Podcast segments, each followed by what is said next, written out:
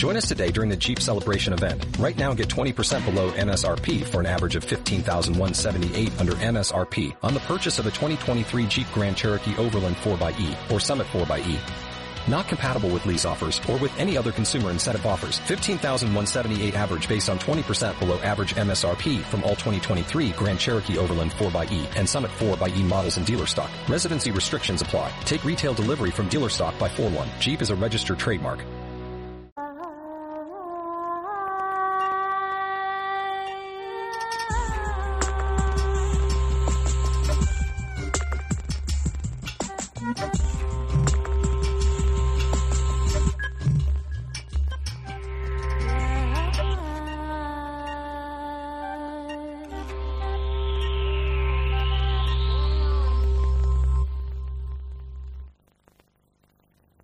Estamos descubriendo tantas cosas sobre el origen de la vida en el universo que la verdadera pregunta ya no es si estamos solos, aislados, en medio de la nada sin fin. La verdadera pregunta es, ¿dónde no hay vida en el universo? Las civilizaciones muy avanzadas, aunque se autodestruyan, siempre dejarán alguna semilla de la vida plantada en sus planetas.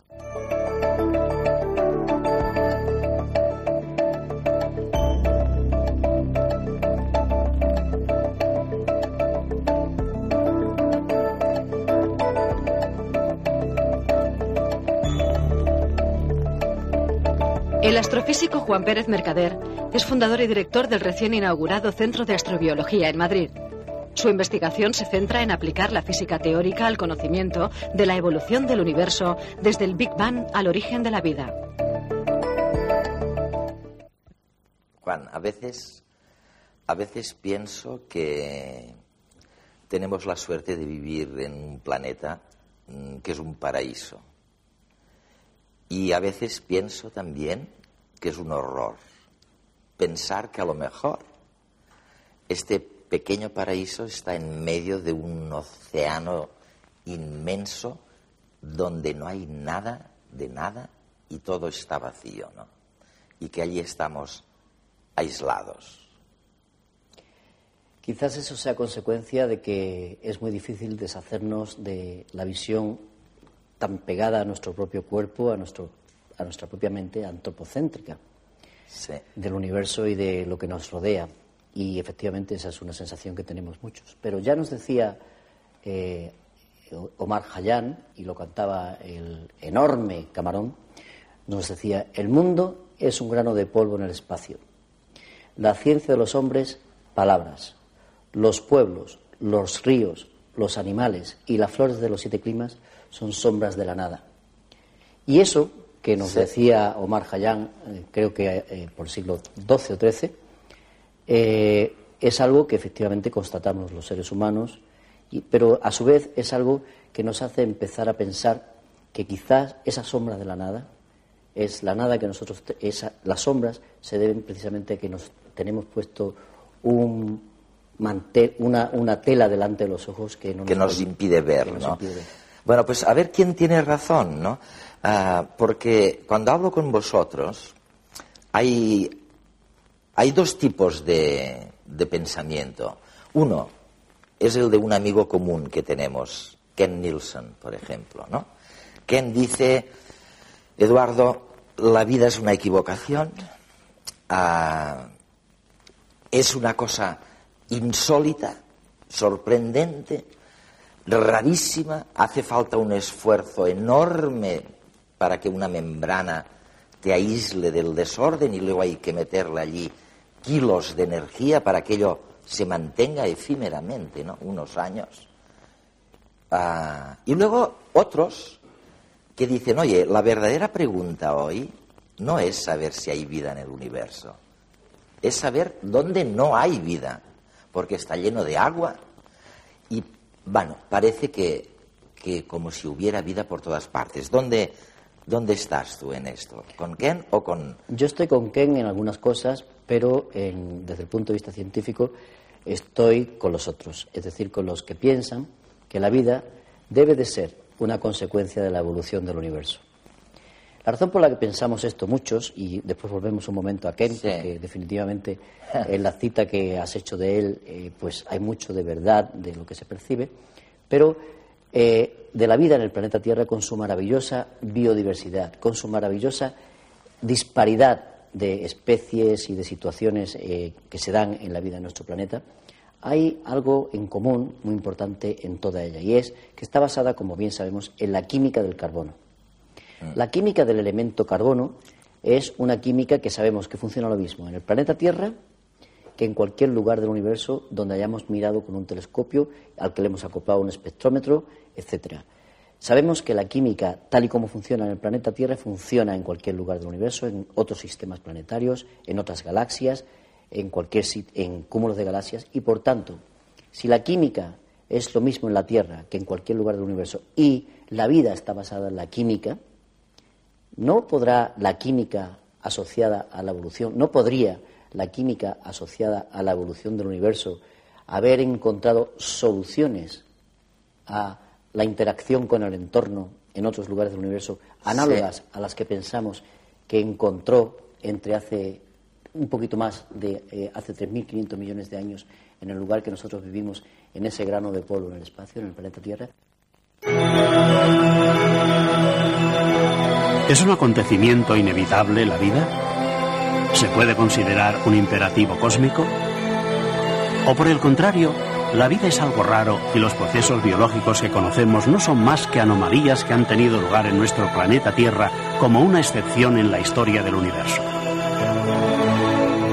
El dilema está todavía lejos de resolverse, pero ahora ya se sabe que las condiciones en las que puede aparecer la vida en la Tierra no son tan restrictivas como se pensaba si hay agua e intercambio de energía, puede haber vida en forma de microbios, no importa que el medio sea extremadamente hostil, aunque sea un río lleno de ácido y hierro.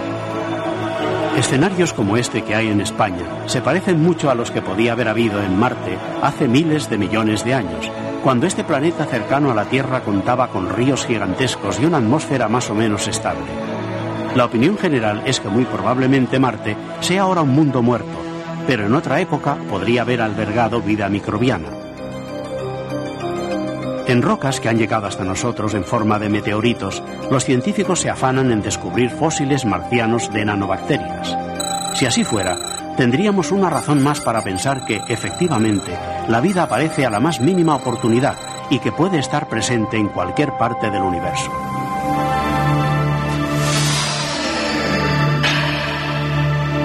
La exploración del sistema solar está aportando datos que amplían enormemente las expectativas de la astrobiología, la ciencia cuya finalidad es estudiar las posibilidades de vida extraterrestre. Sondas espaciales estudiarán uno de los satélites de Saturno, llamado Titán. Esta luna roja helada llama la atención porque puede ser una incubadora potencial de materia orgánica. Otro candidato a albergar vida es Europa, el satélite de Júpiter. Al parecer, contiene océanos de agua salada líquida bajo la corteza helada. El agua es esencial porque permite que los elementos se mezclen y formen complejos orgánicos necesarios para cualquier actividad biológica. En los océanos líquidos de Europa, avivados por mareas de calor, los científicos están ansiosos por encontrar algún rastro de vida. Oye, me dicen algunos astrofísicos que en las nubes interestelares, mm, gases, habéis encontrado aminoácidos que supuestamente preceden la formación de las proteínas que son necesarias para el crecimiento molecular. ¿no? Mm, ¿Es verdad eso? ¿Y esto sí sería una prueba mm, que Sagan no habría soñado? ¿O, o no es tan decisivo como parece? Bueno, es, los aminoácidos son muy importantes para la vida, claro que sí. Pensamos que, eh, bueno, pensamos, no sabemos que al menos 20 aminoácidos son súper básicos para la vida. Muchos aminoácidos se encuentran también en meteoritos que llegan eh, a la Tierra y que sabemos que vienen de eh, otros lugares del sistema solar, que vienen de del cinturón de Kuiper, de otras partes del sistema solar y llegan, se hacen análisis en detalle de esos meteoritos y se descubren que efectivamente hay aminoácidos. En el medio interestelar, que es el medio que queda entre las estrellas, se encuentran también moléculas extremadamente complejas como fullerenos, etc.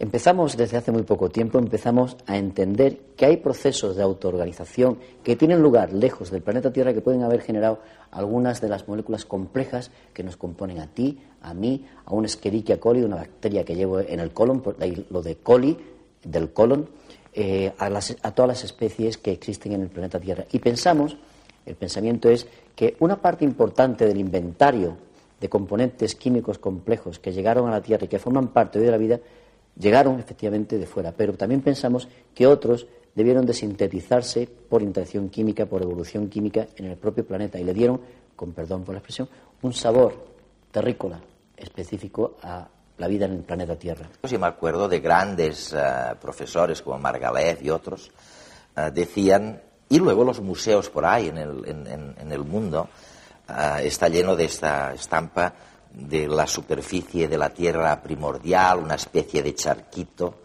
uh, en donde llegaba la luz del sol y nos decíais así nacieron, así se formaron ¿no? Las, los, los, primeros organismos unicelulares. Y ahora en cambio decís, oye no, mmm, probablemente a lo mejor parece que todo empezó sin sol, en una oscuridad absoluta, a 600 grados de temperatura, en, bueno, en unas fisuras mm, en, en, en, el centro de la Tierra, los famosos, ¿cómo los llamáis? Ah, chimeneas submarinas. Chimeneas submarinas, ¿no? Los extremófilos, ah, organismos vivos que son capaces de sobrevivir en unas condiciones que nosotros nunca lo hubiéramos hecho y que probablemente fueron estos que a lo mejor con el tiempo se asomaron a la superficie ah, de la Tierra. ¿Es así esto?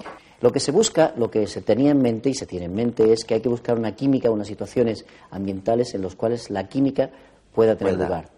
Si está muy caliente, por ejemplo, la temperatura del Sol, pues no es posible que se formen moléculas, que se mantengan las moléculas for, eh, formadas. Si está muy frío, por ejemplo, a cero grados absoluto, muy cerca del cero, del cero absoluto, no hay suficiente energía eh, cinética en el medio ambiente que hace que se formen reacciones químicas. Entonces, si no hay agua no se pueden mezclar. Pensamos nosotros eh, con la visión que tenemos de la, de la, vida en nuestro planeta.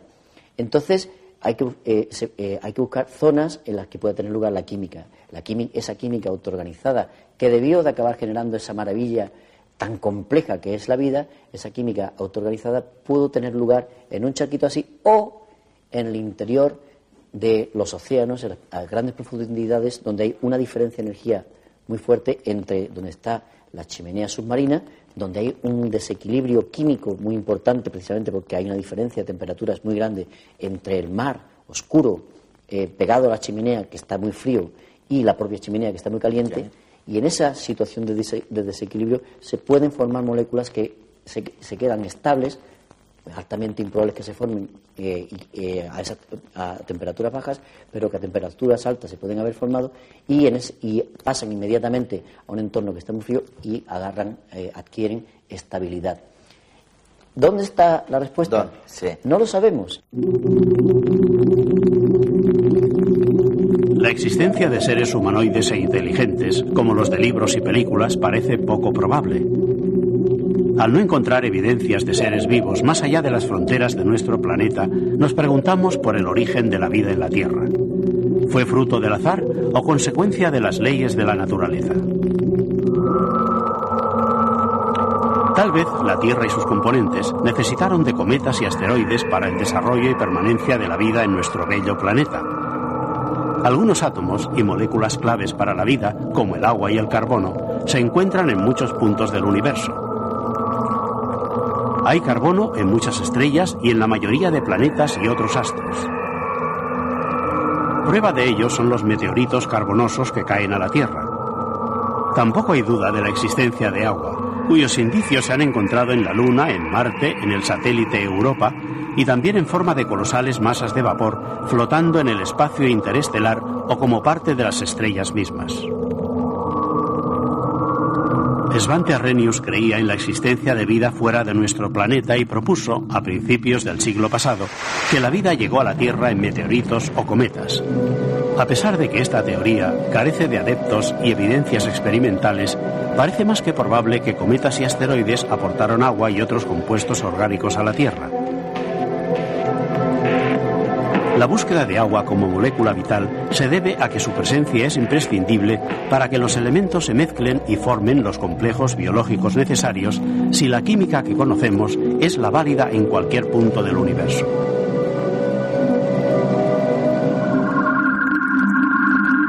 Hace unos 4.000 millones de años, la Tierra era intensamente bombardeada por cometas y meteoritos.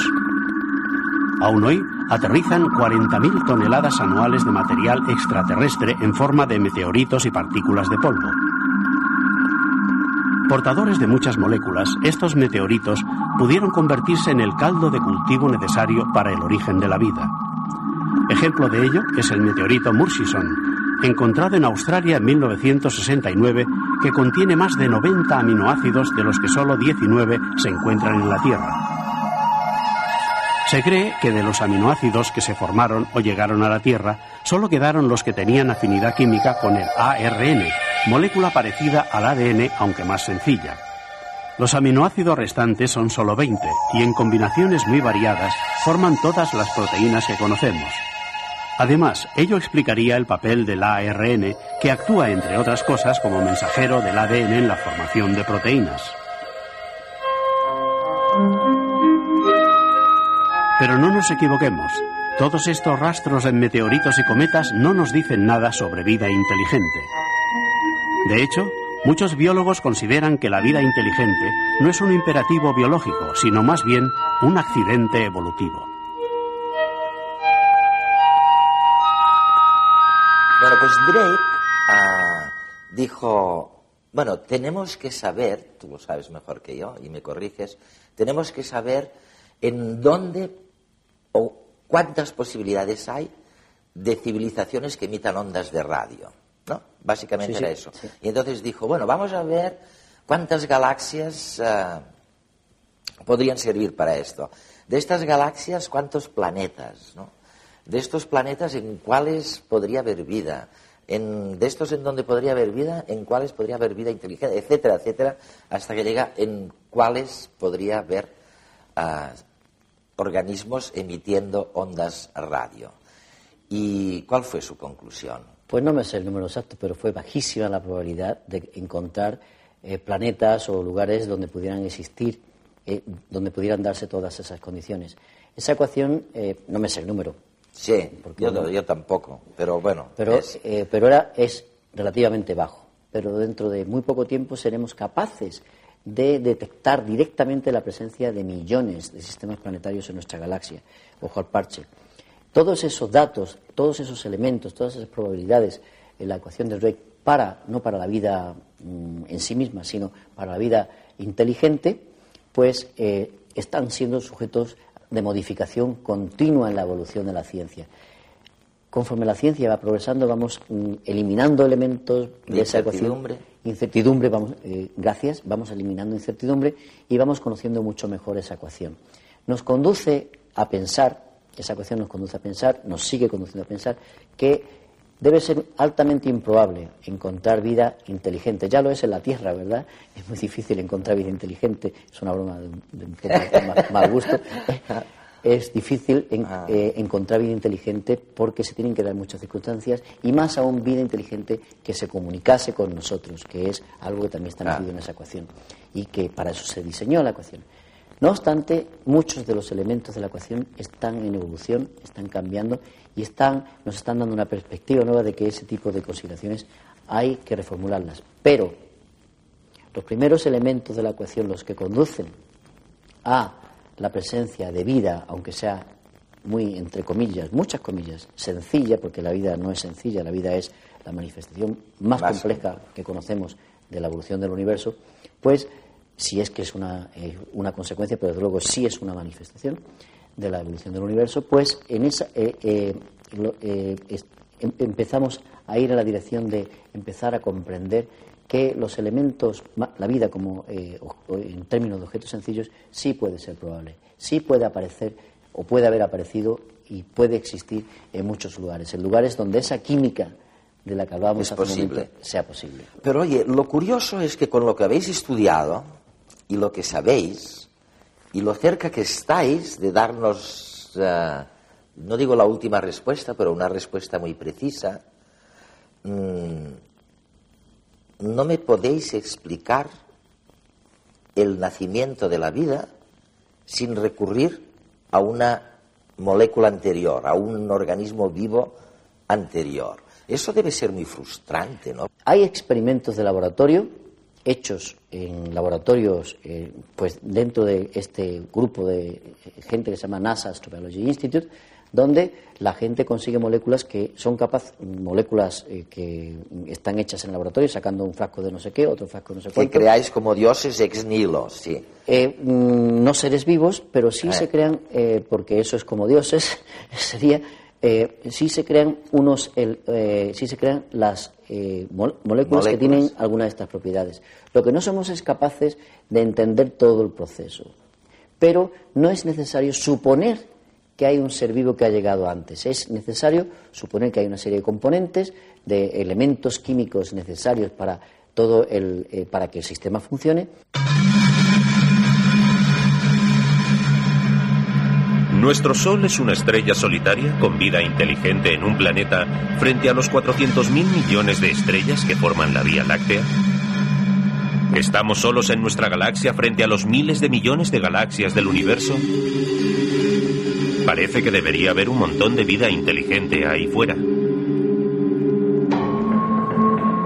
Parece plausible pensar que la evolución cósmica haya producido otras inteligencias en otros lugares del universo.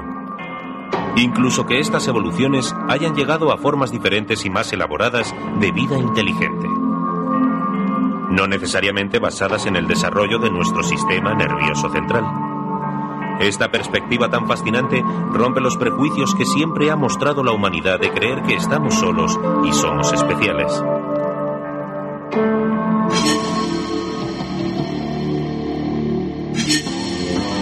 El interés por saber acerca de la existencia de civilizaciones extraterrestres es muy antiguo. Pero no fue hasta 1959 cuando dos físicos, Cochoni y Morrison, expusieron la posibilidad de comunicarse con el espacio exterior a través de las ondas de radio. Dos años más tarde, el astrónomo Frank Drake empezó a trabajar con un radiotelescopio que emitía ondas electromagnéticas las cuales se desplazan a la velocidad de la luz.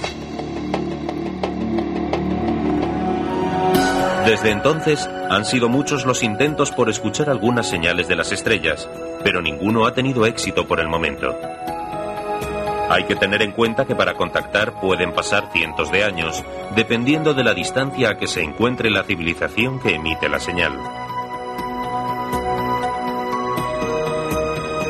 El programa SETI, de búsqueda de inteligencia extraterrestre, creado por Drake, rastrea sistemáticamente el espacio exterior a la búsqueda de ondas de radio que hayan sido emitidas desde nuestra galaxia o desde fuera de ella. En 1993, la NASA retiró su apoyo económico al proyecto. Los responsables, al no poder afrontar los gastos que representa procesar todo el volumen de datos, hicieron un llamamiento a voluntarios. La SETI, tras captar las señales del espacio, distribuye los bloques de información por Internet para que sean analizados por los ordenadores de los voluntarios dispersos por el globo. Actualmente hay más de un millón de internautas que participan en el proyecto, simplemente manteniendo su ordenador conectado. Una vez los fragmentos de información están procesados, los resultados van vía Internet a la Universidad de Berkeley en California, donde se evalúan. Quizás se tarden cientos de años en encontrar y entender un mensaje extraterrestre. Sería muy raro pensar que la vida inteligente solo se desarrolla en esta diminuta roca que llamamos Tierra.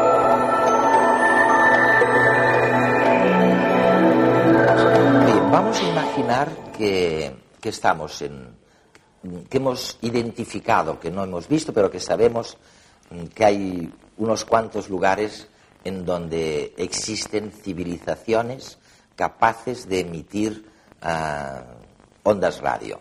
Bien, mm, lo que me fascina es una cosa de las cosas que estáis pensando. Decís, en este supuesto serían civilizaciones más antiguas que la nuestra, probablemente porque nosotros solo llevamos, bueno, el sistema este solar 5.000 millones de años, Oye, y esta historia empezó hace 15.000 millones de años. Entonces lo más lógico es que sean civilizaciones más antiguas que la nuestra. Segundo, como son más antiguas, serían mm, tecnológicamente más avanzadas que nosotros. Eso lo acepto. Pero lo tercero es fascinante. Y tercero decís, y serían más generosas y más buenas y más bondadosas. Porque si tecnológicamente están mucho más avanzadas que nosotros, habrán descubierto que ser malo con la tecnología y con el poder ah, que estos organismos vivos tienen, se habrían destruido 20 veces antes de poder comunicarnos que existen. Mm, ¿Qué piensas de eso? Porque alguna voz aislada hay, que dice, no seáis locos, ¿por qué estáis buscando ah, vida y, otras civilizaciones en el espacio? Si van a ser horrorosas y, nos van a destrozar en cuanto nos descubran, ¿no? Bueno, eh, nosotros en astrobiología y en particular el Centro de Astrobiología no buscamos vida inteligente eh, ni, estamos eh, inmersos en un programa de ese tipo, pero sí estamos interesados en entender si existe vida en otros lugares. No, no obstante, a pesar de que no estemos involucrados en eso, la pregunta es muy interesante y creo que, si te parece, pues... me gustaría tener. Sí, sí, sí, sí, y a mí me gustaría dártela también. Es muy poco probable que efectivamente aparezcan civilizaciones como la nuestra y eh, también es eh, mm, y, si aparecen pues si existen esto es esto es fuera de mi parcela de actividad científica esto es eh, yo como ser humano con una formación determinada es muy posible que se hayan descubierto estrategias como las que usa la naturaleza de ser mm, no egoísta y, estoy buscando la palabra pero no me viene a la cabeza, de ser altruista. Altruista, sí. Eh, eh, estrategia de altruismo. El altruismo funciona, el héroe funciona, en nuestra civilización también funciona, en la naturaleza se ven ejemplos de este tipo, pero eh, yo creo que las, las, civilizaciones muy avanzadas, aunque se autodestruyan, siempre dejarán alguna semilla de la vida plantada en sus planetas, en los lugares donde existan esas civilizaciones, que de nuevo agarrará como un clavel que plantas en una maceta y agarra, ¿verdad? Ese tipo, esas eh, dejarían en su planeta alguna semilla, dejarían algo que de nuevo comenzara la película de la evolución y por muy egoístas que fueran o por muy altruistas que fueran, de nuevo volverían a repetirse esas pautas generales que creemos, y ahora ya vuelvo a la astrobiología tal y como lo hacemos nosotros, que creemos que permean toda la vida en, en nuestro planeta y que si existe vida en otros lugares quizá también la permeen.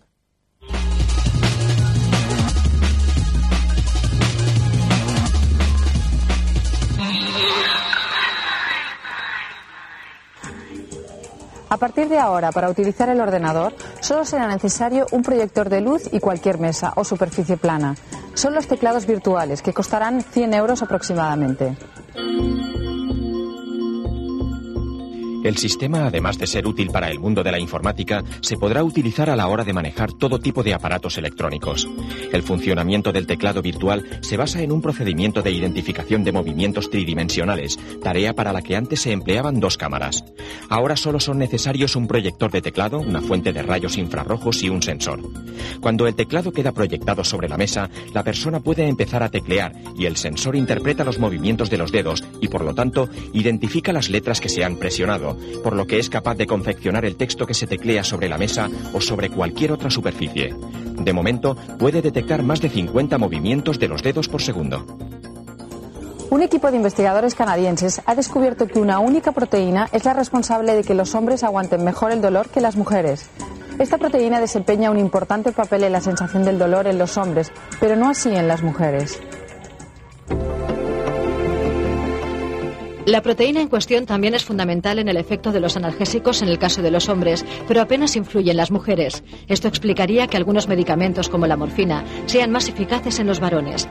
Los resultados de la investigación apuntan que seguramente se dan mecanismos diferentes, hasta ahora desconocidos, para tolerar el dolor en función del sexo. En una segunda etapa del estudio, los científicos pretenden desentrañar el funcionamiento del umbral del dolor en ambos casos, para así posteriormente poder diseñar calmantes más eficaces, sobre todo en las mujeres. Y es que la principal función de la proteína identificada es potenciar que los fármacos palíen la sensación de dolor en el sistema nervioso. En aguas Canarias viven unos 300 cachalotes. Cada año mueren entre 6 y 10 de ellos al chocar con buques y cargueros. Un novedoso sistema de alarma evitará esas colisiones mortales. Hasta el momento, para evitar las colisiones, simplemente se ahuyentaba a los cetáceos de las zonas transitadas por grandes barcos, aunque no siempre se conseguía. El nuevo sistema permitirá a las embarcaciones. El solar juega un papel fundamental en los trastornos afectivos estacionales. La conclusión es que la luz es una fuente garantizada de bienestar.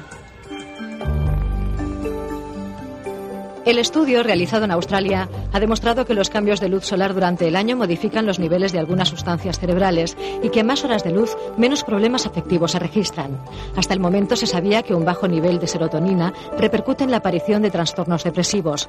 Ahora la investigación ha determinado que la luz solar y la luminosidad tienen la capacidad de aumentar el nivel de este neurotransmisor y, por lo tanto, de mejorar el tono vital de las personas tratadas. En la experiencia han participado un centenar de voluntarios. En invierno a todos ellos les bajaron los niveles de serotonina en el cerebro, mientras que las concentraciones más altas se dieron en los días soleados. Los responsables del estudio remarcan que otros neurotransmisores no se vieron afectados por los cambios estacionales. Muy pronto se podrán combatir los rigores del frío mediante un proceso tan peculiar como natural. En una veintena de pueblos de Zaragoza han iniciado una experiencia pionera en España. Se trata de generar calor con biomasa, o sea, con subproductos agrícolas. El proceso, basado en la biomasa como fuente de calor, ha sido diseñado por unos ingenieros españoles. De resultar positiva la experiencia, las calefacciones del futuro no funcionarán ni con gas ni con electricidad, sino con cáscaras de piñón, pepitas de uva o huesos de aceituna, entre otros productos naturales. Estos residuos agrícolas serán los responsables de crear calor sin necesidad de carbón ni gas. Las fuentes energéticas actuales generan subproductos nocivos para el medio ambiente, por lo que la biomasa se puede convertir en una alternativa viable. Una vez finalice el invierno y se conozca el grado de satisfacción de las familias de Zaragoza que han sustituido la tradicional caldera de gas por una de biomasa, se evaluará la viabilidad del proyecto. Si los resultados son positivos, los diseñadores crearán circuitos más potentes para dispensar calor a más hogares.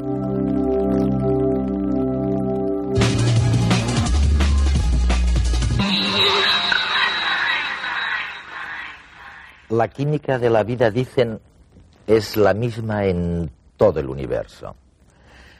Y la verdad es que, según los últimos descubrimientos, no sería extraño, porque la vida, la vida parece que es una mezcla de cosas que llegaron de fuera y de cosas que ocurrieron aquí dentro, ¿no?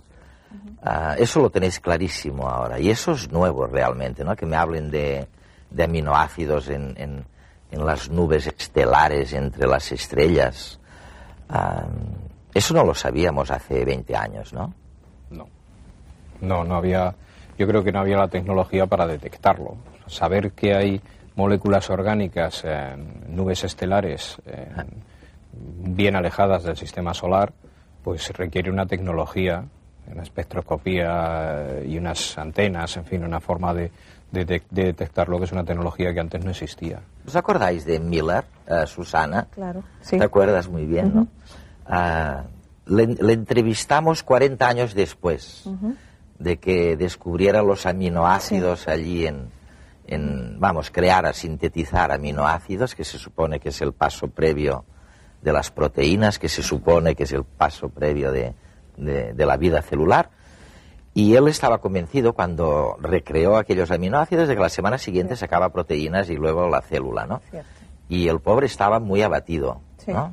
De hecho, sí, el experimento de Miller fue eh, extremadamente relevante en su tiempo y, de hecho, lo que vino a añadir, y se añade también a, todas estas moléculas complejas que estamos descubriendo en el medio interestelar, que traen los meteoritos, es que los bloques básicos, realmente muy sencillos que constituyen la vida, no son un problema. Eso sabemos que los tenemos presentes, que existen en cantidades suficientes, que estaban disponibles, probablemente, y lo que ha quedado abierto, y era lo que Miller pensaba que iba a solucionar y no se ha solucionado, es, bueno, ¿y ahora qué hacemos con ellos? Inmediatamente después de saber que tenemos todos estos bloques, ¿cómo prosigue eso? ¿Cómo se forman moléculas realmente más complejas? Ese, ahí es donde tenemos ahora el gran interrogante. ¿Y cómo se forman, Federico? Las moléculas más, complejas, ¿cómo evolucionan? Sí, las primerísimas, Esa es la, parte de la evolución prebiótica, lo que, cómo se organiza la materia para de estos bloques que forman las proteínas empezar a formar proteínas. Ahí hay eh, varias teorías y varias, varias ideas, pero em, las primeras apuntan a que no fueron las proteínas las primeras que empezaron a formarse, sino unas moléculas eh, muy parecidas a los RNAs que tenemos hoy en día en las células y que fueron los primeros eh, moléculas biológicas con capacidad de almacenamiento de información que, que, estuvieron en una especie de mundo prebiótico antes de que se formaran las, eh, por supuesto, las células. Yo, sé que aquí estamos hurgando, vamos, mm, yo, yo estaba a punto de decirle a la audiencia que no hemos tratado ningún tema tan banal como el que estamos tratando hoy, ¿no? Y al mismo tiempo decirle que es el tema más fascinante, más importante, que es el, del origen de la vida, ¿no? Banal, banal como la vida, pero Dios mío, ¿no? Qué historia. Ahora, entonces, hurguemos un poquito, ¿no? En, en, eh, oye, allí hay una materia organizada, que me decís, unos átomos ordenados, una piedra, un cristal, yo qué sé, y allí están. Bueno, y, y, y a partir de allí, sí, y a partir de allí, ¿cómo me explicas? ¿Cómo me explicas que alguien empiece a replicarse? ¿no?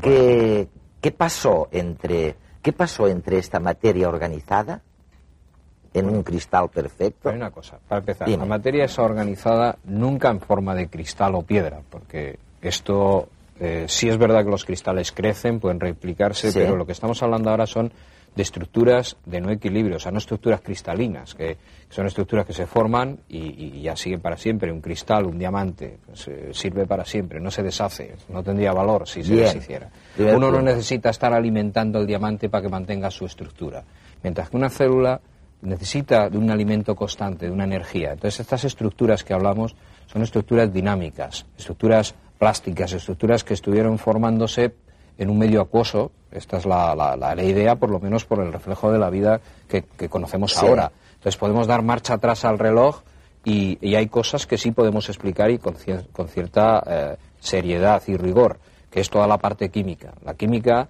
es, es universal.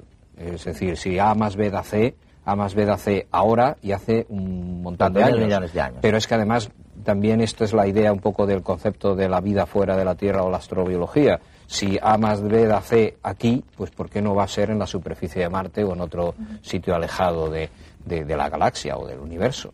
O sea, que, la química, pues la conocemos, el enlace químico está basado en las leyes de la física, sabemos que son universales. Entonces, todo lo que es química, autoorganización química y evolución química, esto sí lo conocemos. Esto es lo que aportó Miller, la, posibilidad precisamente de que, precisamente por combinación y autoorganización de moléculas sencillas, pudiéramos tener moléculas más complejas como aminoácidos o bases nitrogenadas, que son las bases de los ácidos nucleicos. Esto sí lo conocemos, esto es algo que... O sea, lo que conocemos ah, son los bloques de la vida. Exacto.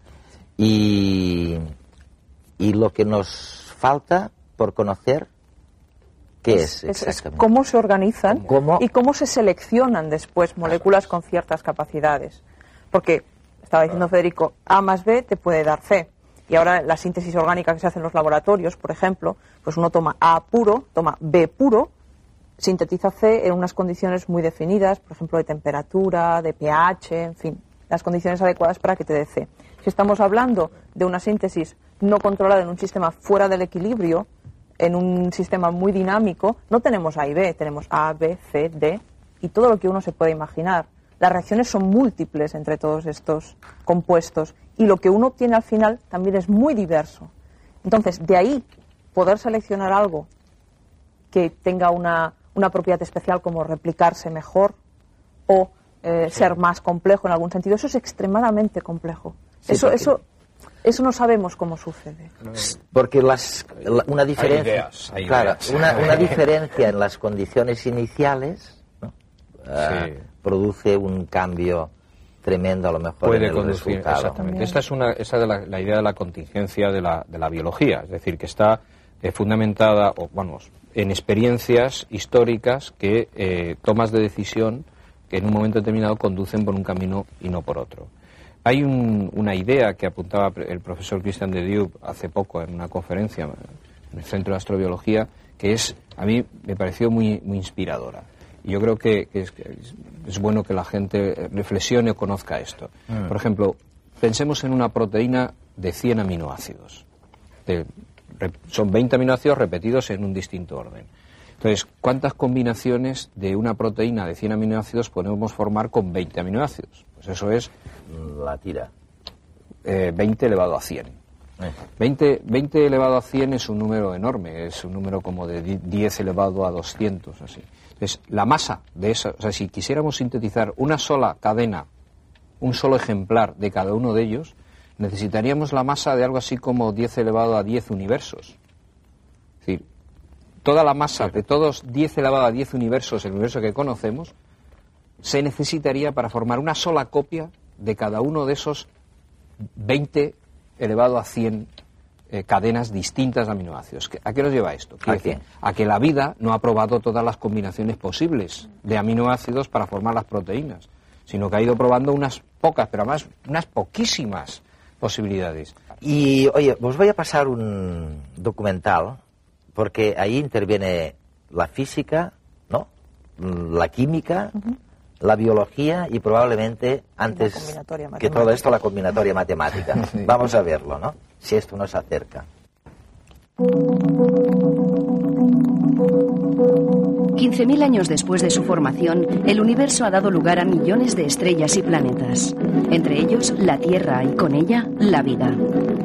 Las estructuras que pueblan nuestro planeta se caracterizan por la repetición de figuras geométricas con simetrías de todo tipo algas microscópicas, el interior de una hoja de musgo o de un brote de una planta, la lengua de un caracol o de un conejo, la trompa de una mosca o la pluma de un ave están formadas por esas repeticiones perfectas. Estas repeticiones también se reflejan en las simetrías de las flores o los animales. Pero la materia inerte también está hecha de bellas formas increíblemente armónicas. Gracias a las matemáticas, los hombres han podido estudiar la geometría de la simetría, encontrando así un orden impreso en la estructura de la materia. Posteriormente, la física ha proporcionado las ecuaciones que permiten descifrar sus movimientos, descubriendo que todos los fenómenos, desde los más pequeños a los más grandes, se generan debido a unas mismas leyes. La química además ha permitido averiguar que tanto la materia viva como la inerte están formadas por la combinación de unos cuantos elementos. Por tanto, no somos más que materia organizada. La misma puede conformar una mariposa, un cristal o un lingote de oro. O un ser humano. La frontera entre la vida y la no vida, vista desde esta perspectiva, se difumina. Tomemos una enzima, por ejemplo, que es una molécula en el interior de una célula que modifica otras moléculas para producir energía. Si la colocamos en un medio inerte donde pueda realizar la misma función, la realizará a pesar de no estar dentro de un ser vivo. ¿Cuáles son, por tanto, los límites de la vida? La biología intenta definirlos y comprender de qué manera las reacciones puramente químicas dan lugar a estructuras con cualidades tan diferentes entre sí como un ser vivo o una roca. Y a una escala mayor, la psicología evolutiva estudia la interacción de los diferentes organismos, minúsculas partículas de un mundo en el que las estructuras más grandes, las galaxias, constituyen un ejemplo más de la simetría universal. Susana, ¿estás tan segura como Federico de, de, la diferencia entre la vida y no vida, entre la materia organizada que se replica y la que no? Esta es una pregunta muy complicada porque precisamente lo que ahora tenemos más o menos claro es, ah, vamos a ver, cuando uno intenta estudiar dónde aparece la vida, yo lo que, lo que veo es que hay dos aproximaciones. Los que empiezan por abajo, entonces tú empiezas con los elementos químicos y haces, sigues más o menos el pensamiento de Miller, ¿no? de sintetizar los bloques básicos, y luego personas que empiezan, investigadores que empiezan de vida más desarrollada y van hacia abajo.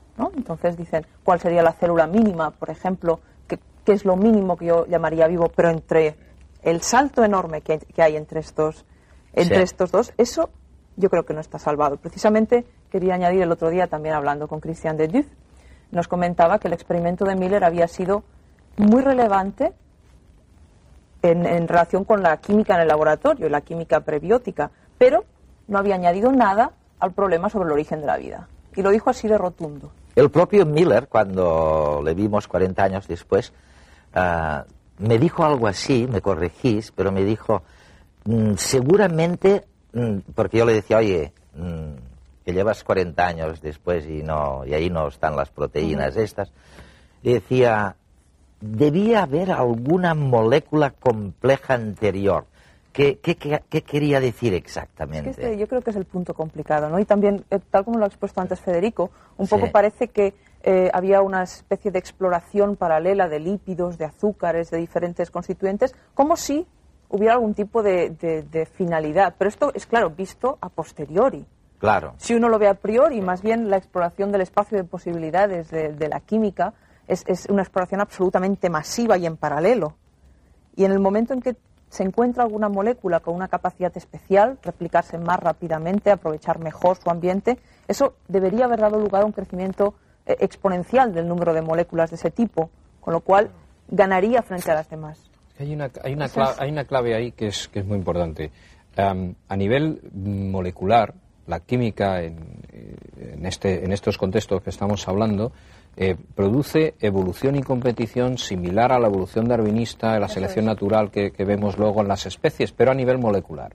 Es decir, si hay una, molécula que es capaz de inventar una reacción, o sea, probar, siempre por prueba y error, una reacción que auto replica, autocataliza, por ejemplo, su propia formación, automáticamente se replica más deprisa que las demás. Claro. Y entonces se come los recursos y las demás moléculas pues desaparecen y terminan eliminándose. Entonces hay una molécula que, eh, digamos, prevalece sobre las otras.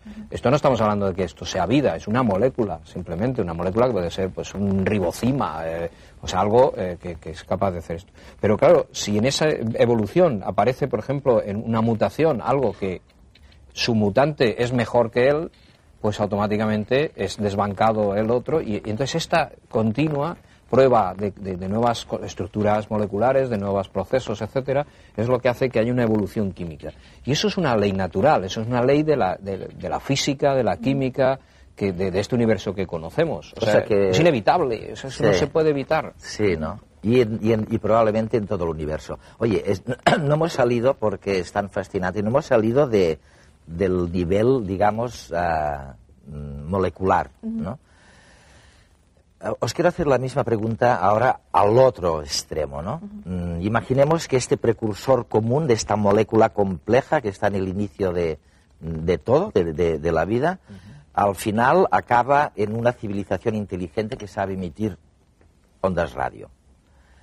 Y, sabéis que hay, hay eh, gente que va diciendo por ahí, que están locos los de SETI y compañía buscando vida en el espacio porque como den con una civilización, ah, nos van a cascar, vamos, van a, van a, acabar con nosotros porque seguramente serán más inteligentes.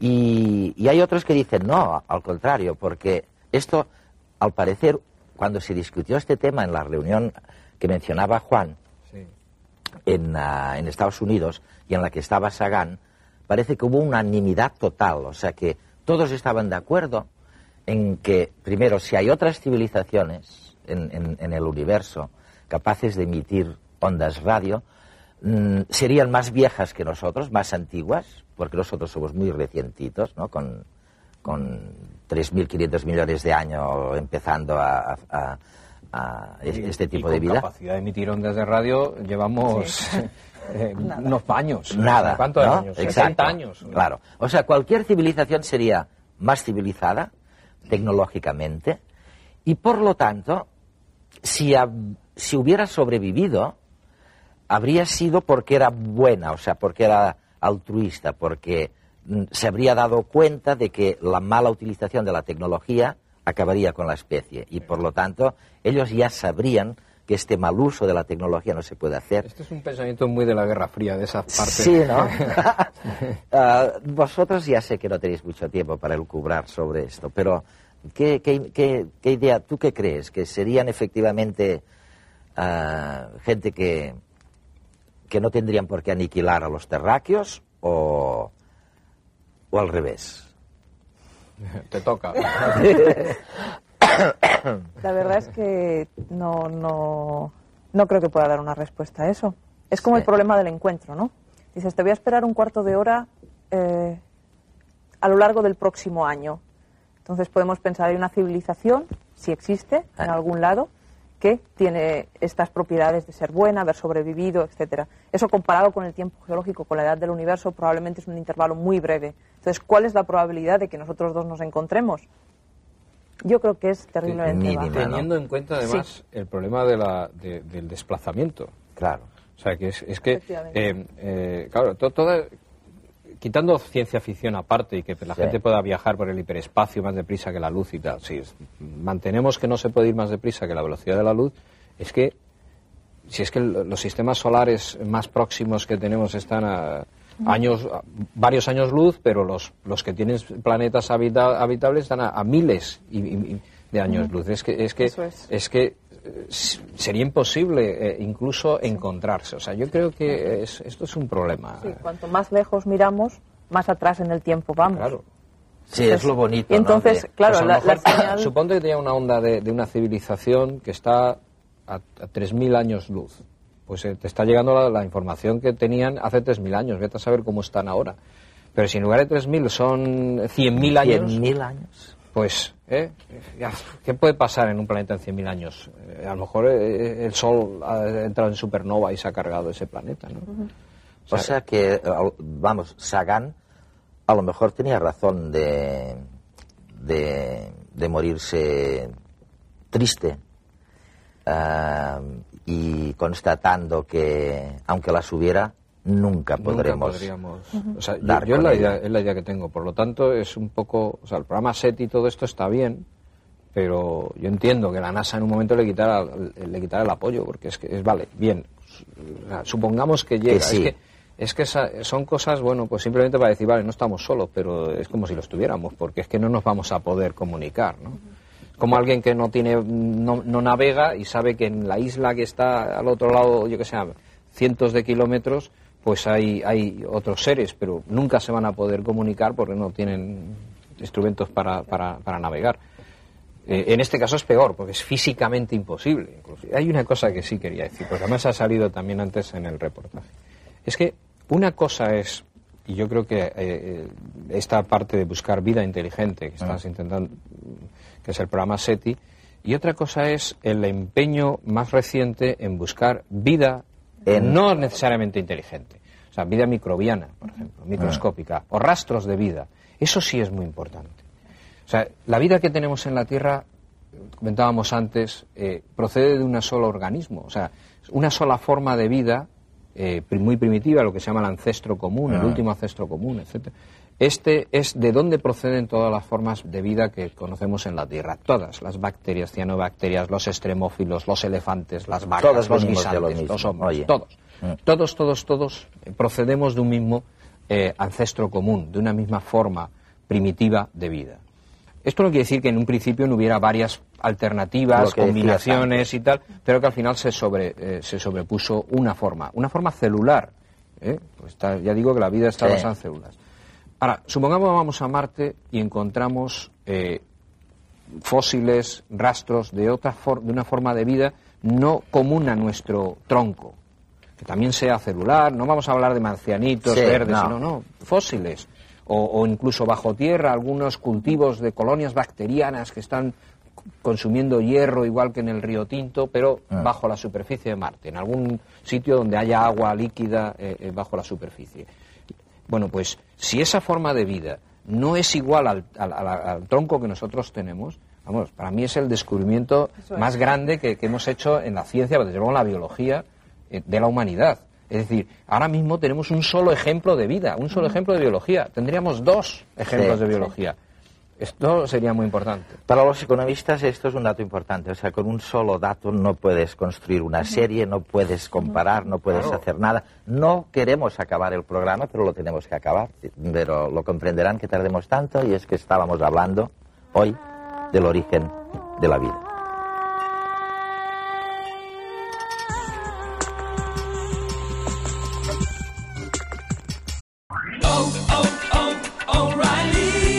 ¿Necesitas ayuda? En O'Reilly Auto Parts te ayudamos. ¿Necesitas algún consejo? Te aconsejamos. Nuestros profesionales en autopartes están siempre disponibles para ayudarte a encontrar lo que necesites. Excelente servicio al cliente es solo una de las ventajas que ofrece O'Reilly Auto Parts. Los profesionales en autopartes. Oh, oh, oh, O'Reilly Auto Parts.